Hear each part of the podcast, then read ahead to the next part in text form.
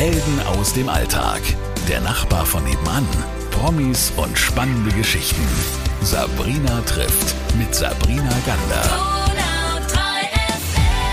Dann freue ich mich, dass ich heute mit Anke Johansen spreche und zwar über ein ganz besonderes Projekt. Aber bevor ich das tue und bevor wir das machen, liebe Anke, erstmal schön, dass du da bist. Vielen Dank. Das freut mich auch sehr, dass wir heute miteinander sprechen. Wir reden über Kenial und ich glaube, es ist ein bisschen ein Wortspiel, aber es ist vor allem ein Herzensprojekt von dir. Und da müssen wir vielleicht ein paar Schritte auch zurückgehen. Wie, wie entstand das und wie kam diese Idee überhaupt für dieses Projekt? Die Idee ist eigentlich entstanden auf einer Reise. Ähm, ich bin sehr gerne in den Bergen. Wir waren auf einer Kletterreise, ich und ein ähm, Österreicher. Und ähm, wir haben uns überlegt, dass wir gerne mal in Kenia klettern würden, auf den Mount Kenya, einen der Hauptgipfel dort.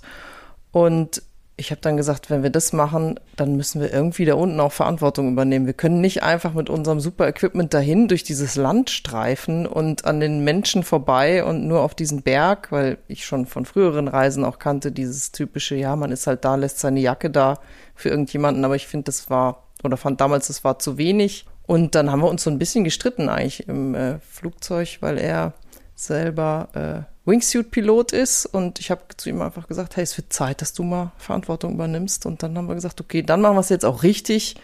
Und dann war das erste Projekt in Kenia geboren und das hieß darum auch genial, weil es natürlich genial ist. Es ist genial, weil dahinter steckt ja noch ganz viel und da kam ja dann noch ganz viel, was, was wir gleich auch alles besprechen. Und lass uns noch ein paar Meter zurückgehen in deiner Geschichte. Die Berge und das Reisen ist für dich ja, glaube ich, was ganz Besonderes. Wann fing das an?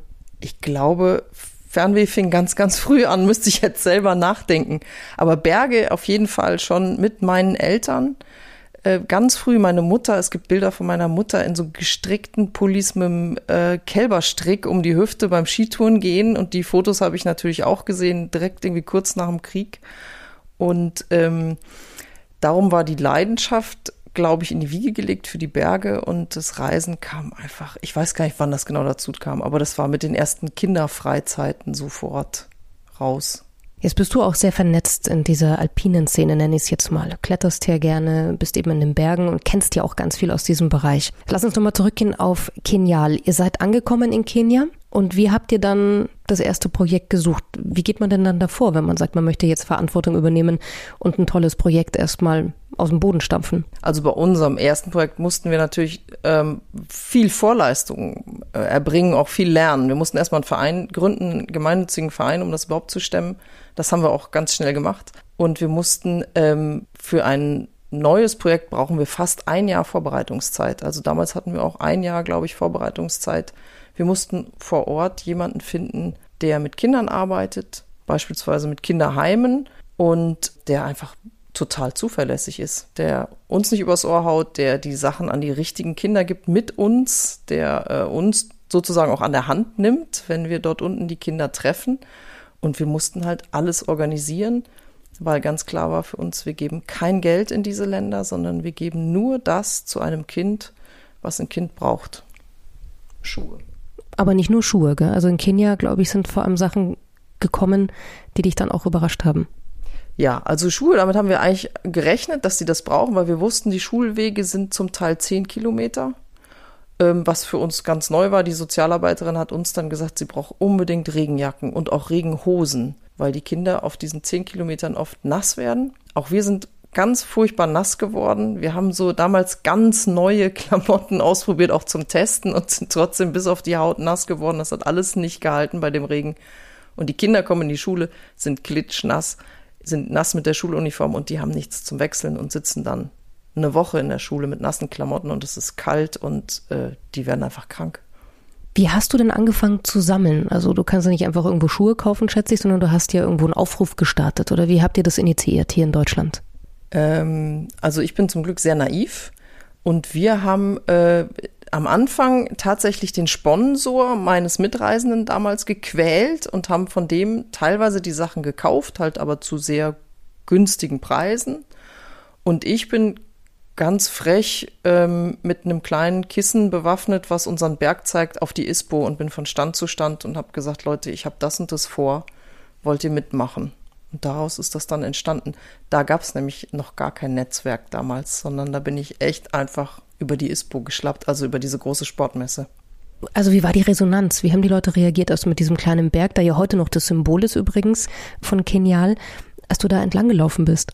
Entweder man kommt gar nicht rein in den Stand, also bleibt wirklich vorne draußen stehen und die lassen einen überhaupt nicht durch, oder man ähm, spricht die Leute an und die sind äh, eigentlich Feuer und Flamme und haben Bock, das mitzumachen, weil die oft selber reisen und das genau kennen, wie das ist vor Ort. Wenn du deine Homepage anschaust und wenn man die Website von Kenial sieht, da sind jetzt ziemlich viele Länder mit ziemlich vielen Projekten drauf. Nimm uns doch mal mit, wie beginnen denn solche Projekte in den Ländern jetzt? Das kommt ein bisschen drauf an. Die sind schon unterschiedlich. Also es gibt ein paar Pfeiler, die sind uns ganz, ganz wichtig. Wir müssen vor Ort jemanden finden, der absolut vertrauenswürdig ist, dem wir wirklich zu 100 Prozent vertrauen. Und das gelingt uns eigentlich immer, weil wir auch viele von denen schon viele Jahre kennen. Wenn wir ein neues Projekt machen, manchmal nehmen wir dann tatsächlich sogar die Botschaft mit ins Boot. Manchmal ähm, geht es dann über Bergführer, die sowieso in der Welt sind und uns die Kontakte vermitteln. Ganz oft geht es über deutsche oder europäische Vereine, die im Land schon helfen. Also die dort unten vielleicht als Verein schon eine Schule aufbauen für Kinder oder ähm, Suppenküchen aufbauen für Kinder. Und über die kriegen wir dann oft Kontakte ins Land. Dann müssen wir wissen, was brauchen die Kinder und kriegen eine Namensliste. Ich habe mal eine Namensliste gekriegt, die war total lustig. Die hießen alle fast gleich, weil die immer nach ihrer ethnischen Gruppe benannt wurden. Die hatten alle den gleichen Nachnamen den gleichen Vornamen. Dann brauche ich das Alter und die Größe, weil die Größen sehr unterschiedlich sind, je nachdem in der Welt. Und was, das müssen wir dann besorgen. Die Sachen müssen wir dann tatsächlich eben ranschaffen und zur Not manchmal auch zukaufen. Und was ich so toll finde, und das finde ich wirklich schön, dass jeder, der jetzt zuhört, mitmachen kann, wenn er das möchte. Und vor allem, bei so einem ganz entscheidenden Punkt bei dieser Übergabe auch vor Ort sein kann. Vielleicht öffnest du mal kurz die Tür, was man alles mitmachen kann, darf und welche Möglichkeiten man hat. Ja, also eigentlich, man muss gar nicht viel machen. Wenn man uns kontaktiert und es ist ein Land, was wir schon kennen und wo wir ein Projekt haben, dann reicht eigentlich ein Anruf. Wir wissen dann auch schon, was die brauchen. Wir wissen, wie groß der Need ist und wir wissen auch, dass die zum Teil auf Dinge warten. Das können eben Schuhe sein, das kann auch mal ein Schulrucksack sein oder ähnliches. Und dann sagen, fragen wir eigentlich nur die Daten ab des Reisenden und entweder schicken wir tatsächlich Cargo voraus, wenn es viel ist, oder wir äh, geben ein Übergepäck mit, was auch schon sehr üppig sein kann. Also ich habe jetzt gerade eine Anfrage für Kenia, die nehmen dreimal 40 Kilo mit. Das ist echt viel. Wir machen dann die Zollpapiere fertig und dann ähm, wird man eigentlich, wenn man das möchte, am Flughafen schon abgeholt. Und unser Sozialarbeiter oder unsere Sozialarbeiterin, in den meisten Fällen sind das Frauen, stehen dort schon mit dem Auto oder mit dem Fahrer und nehmen einen mit. Oder man geht halt ins Hotel und die kommen ins Hotel und wenn man möchte, kann man dann auch wirklich mit zu den Kindern und kann auch selber den Nikolaus spielen und die Sachen übergeben. Wir sagen auch vorher, was einen dort erwartet. Weil für manche, gerade auch für sehr junge Menschen, ist es oft nur schwer zu ertragen, so auch so eine Armut zu sehen. Ähm, wir merken, dass es aber ähm, viele oder fast alle total begeistert, weil man so im Land ankommt wie sonst nie. Jetzt bist du ja selbst Mama. Wie war das für dich die ersten Male, als du zu solchen Kinderheimen oder in solche Länder gereist bist? Manche sind ja auch ganz nah wie Albanien, wo man sich das gar nicht vorstellen kann, dass die wirklich so elementaren äh, Bedarf haben. Welche Geschichten haben dich da berührt? Da ich in Kenia und Nepal am Anfang war selber, hat mich vor allem berührt, wie unfassbar fröhlich die alle sind und wie viel Spaß die haben, ohne Besitz zu haben und wie gut die, das mag jetzt an unseren Sozialprojekten liegen, behütet wurden und wie gut auf die aufgepasst wurden und wie viel Wert auf Bildung gelegt wurde. Das war ganz beeindruckend. Was schwierig ist, ist die Kinder zu sehen, die eben noch auf der Straße sind und die nicht mehr in den Heimen sind. Die Kinder, die nicht angekommen sind in irgendeinem Schutzraum wie ähm, einem Kinderheim oder einer Ganztagsschule oder ähnlichem. Und das ist manchmal kaum zu ertragen, das zu sehen. Die Kinder, die wir treffen, die sind ja schon irgendwie als Waisenkinder registriert. Die sind schon irgendwo, die kriegen ihr Essen, die haben irgendwo vielleicht nicht kein Bett, aber sie haben zumindest eine Decke zum Schlafen und wenn wir sie ihnen bringen, aber da ist jemand da, der die Hand über sie hält und äh, die Kinder, die das nicht haben, die auf den Straßen zu sehen, das ist eigentlich das Schwierige. Was hat dieses Projekt Genial mit dir gemacht als Mensch?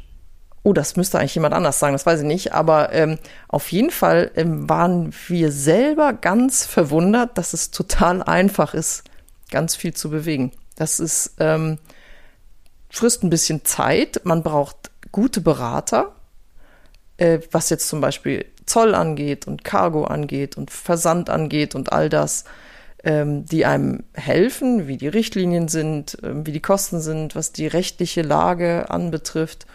Aber dann kann man so viel machen, das ist Wahnsinn.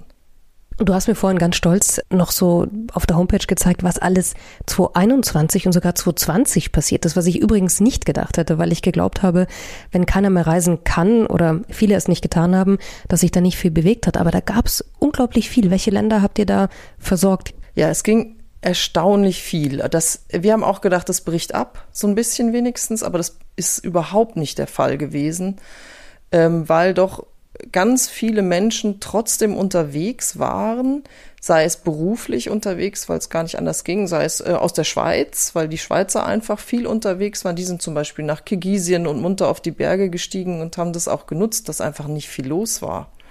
Sei es die großen Berge in Nepal, die dann tatsächlich ähm, auch, äh, da sind Reisende hingefahren. Wir haben äh, viele Engländer, die mit uns was machen, die einfach unterwegs sind und die auch permanent beruflich unterwegs sind und die jedes Mal fragen, du, ich flieg da ein. Wir haben einen Briten, der ist, glaube ich, immer und überall und der nimmt auch wirklich ganz viel mit. Und äh, von daher, ich glaube, Kenia ging, Namibia ging, Ruanda ging, ähm, Südafrika war ich selber mit meinem Sohn, äh, weil uns da Leute abgesprungen waren. Die hatten Angst vor Corona und ähm, das war noch vor dieser Südafrika-Variante und da haben wir gesagt, dann springen wir ein, weil wir haben gesagt, wir geben dieses Projekt jetzt nicht auf.